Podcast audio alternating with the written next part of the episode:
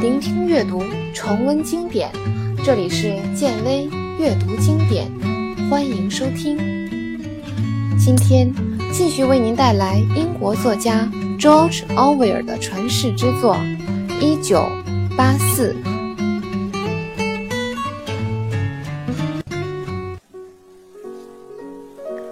温斯顿又想到了自己的妻子。要是他发现了自己那些不纯净、不正统的思想，肯定第一个跑到思想警察那里检举揭发自己。幸好他比较笨，没有发现自己不守规矩的地方。不知是因为想到了这个危险的假设，还是因为闷热的空气，温斯顿的额头上布满了汗珠。随后，他向乔丽亚讲述了十一年前的一件事儿。准确地说，应该是一件没能发生的事。那也是个酷热的下午。当时，他和凯瑟琳刚结婚三四个月，他们参加集体郊游，结果迷路，和大部队走散了。当时，他们落在众人的后面，也不过几分钟的路程，只是拐错了一个路口。就走到一个废弃的白垩土矿场上去了。矿场的一边是悬崖，足有二十几米深，崖底布满了大块石头，附近一个人都没有，根本没办法问路。发现迷路后，凯瑟琳就变得局促不安，哪怕只是离开大部队一会儿，她就感受像是做错了事一样，要原路返回，去找其他的人。这个时候，温斯顿发现脚下悬崖的石缝里有一小朵莲花，其中的一簇很奇特，竟然从一颗根茎中开出了洋红色和橘红色的花。他觉得很惊奇，从来没有见过这样的情况，就赶忙叫凯瑟琳过来看。凯瑟琳，快来看这簇花，就是最底下那一簇，看见了吗？有两种颜色呢。当时，凯瑟琳已经要往回走了，听到他在叫自己，才不耐烦地转身，站在悬崖边，伸出头，弯腰看向他指向的方向。温斯顿则把手放在他的腰间，站在身后扶着他。他突然意识到，此时此刻这里只有他们两个人，没有鸟鸣，没有风，连树叶都不动。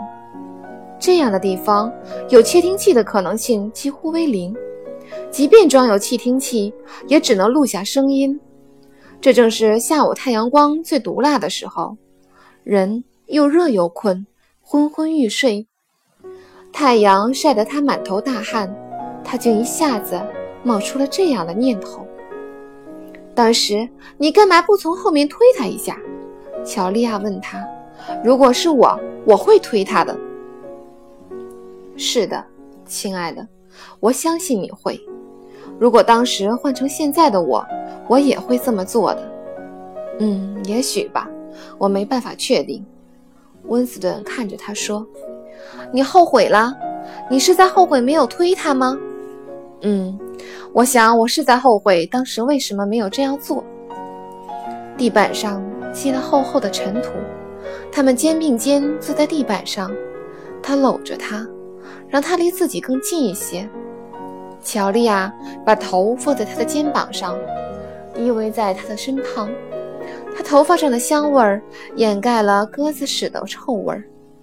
温斯顿闻着这香气，心想：他还是太年轻了，对生活的期望还很高，还想从中得到点什么。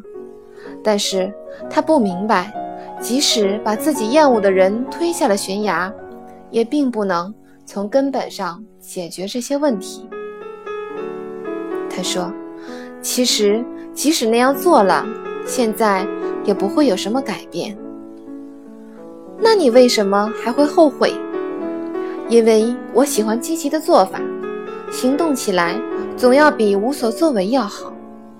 就像我们参加完全没有胜算的比赛，但是在各种失败的结果中，总会有好一些的。”他感觉到，他耸了耸肩。知道这姑娘是在表示不同意自己的观点，他是不喜欢她说这种话的。对于像人总要失败是自然规律之类的观点，他始终带有抵触情绪，拒绝接受这一想法。但在某种程度上，他也意识到自己的命运已经注定了，早晚在劫难逃，迟早有一天，他会被那些思想警察抓到，然后被杀死，抹掉在这个世界上存在过的一切痕迹。但他又没有放弃。觉得应该可以为自己建造一个隐蔽的空间，按照自己的想法活着。他认为，想要达到这样的目的，只不过需要一点运气，足够的狡猾和胆量。可是，他不明白，在这个制度下，这样的世界里，幸福这档子事儿是根本不存在的。也许。在死后，在很遥远的未来，才有可能出现自己所期望的生活。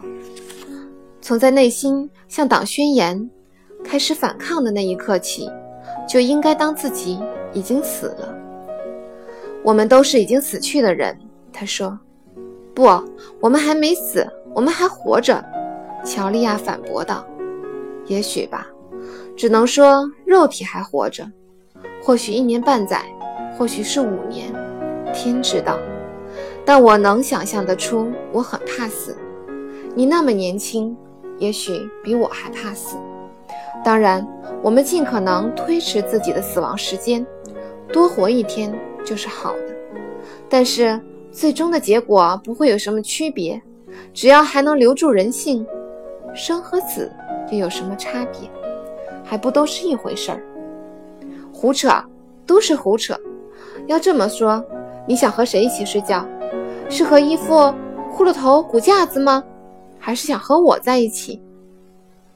你看，这就是我，就在你的面前。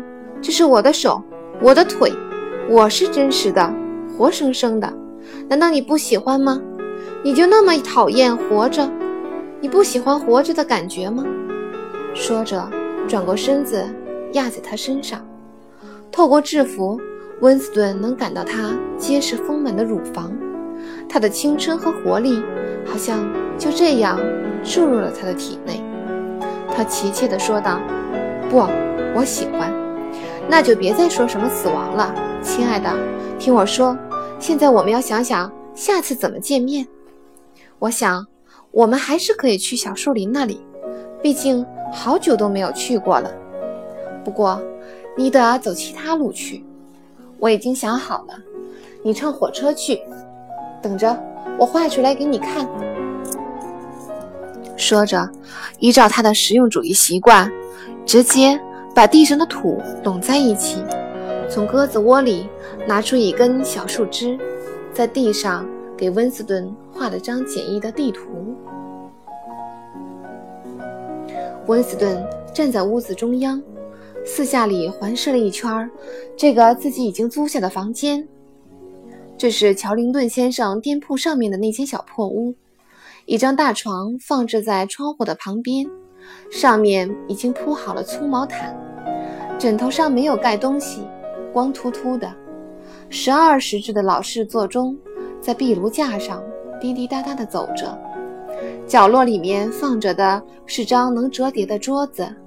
上面放着他上次来时买着的玻璃镇纸，在有点灰暗的房间里，它散发的光芒显得异常柔和。一只铁制的旧煤油炉被放在壁炉围栏里，上面有一个可以浇水的锅子和两只茶杯，这应该是乔林顿先生事先准备的。温斯顿看了一下时间，已经晚上七点二十分了，应该说。十九点二十分，按事先说好的，十分钟之内，乔利亚就应该到了。他点着炉子，弄了一锅水，放在炉子上面烧。他拿出随身携带的信封，里面是胜利牌咖啡，还有一点糖精。他心里面不断的想：真蠢呐！却还是无意识、无缘无故的做这样的蠢事，根本就是在找死啊！党员如果犯了这种事儿，是最容易被发现的。其实，他脑子里第一次出现要出租房子这个念头，还是因为折叠桌面映射出的玻璃阵纸时的那种感觉。这种感觉时常在脑海里出现，让他印象非常深刻。当他提出想租这间屋子时，乔林顿先生极为痛快地答应。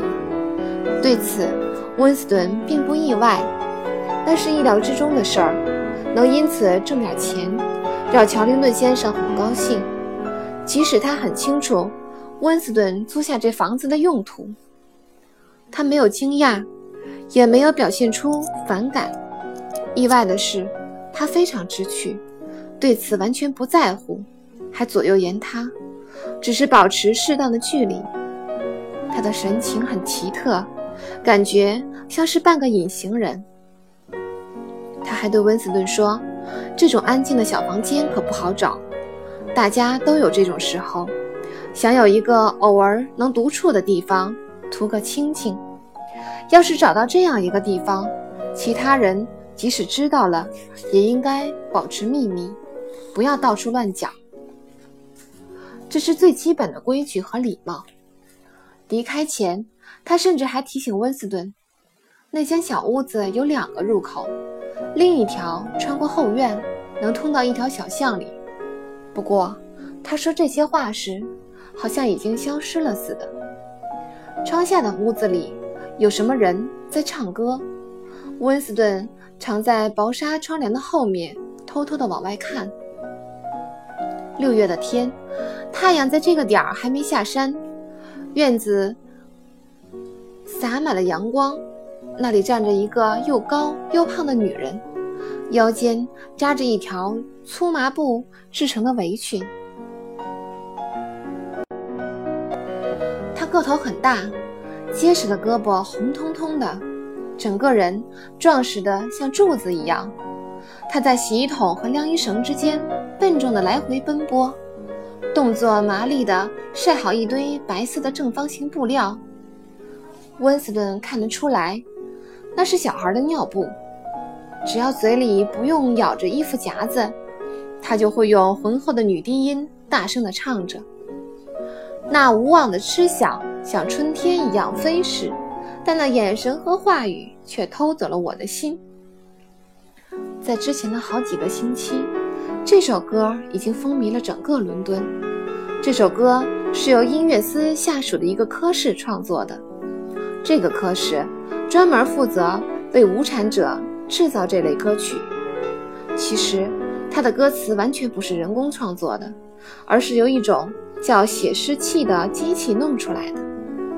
但是，那个女人唱得很投入，歌声也很动听，好像那些胡说八道的垃圾内容。也变得动听了。他听得出来，那个女人唱歌的时候，还在石板上蹭着鞋子打节拍。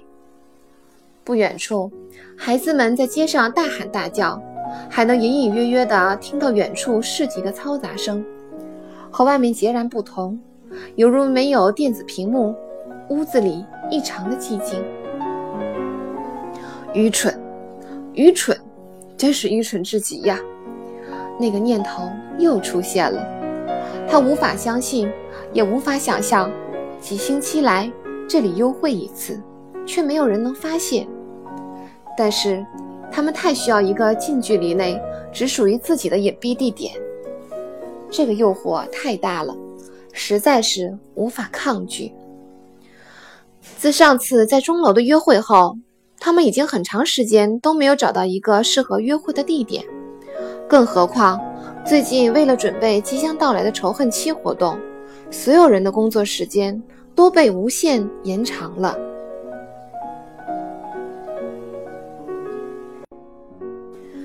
虽然还有一个月的时间，但是各种繁琐的准备工作让大家不得不加班干更多的活儿。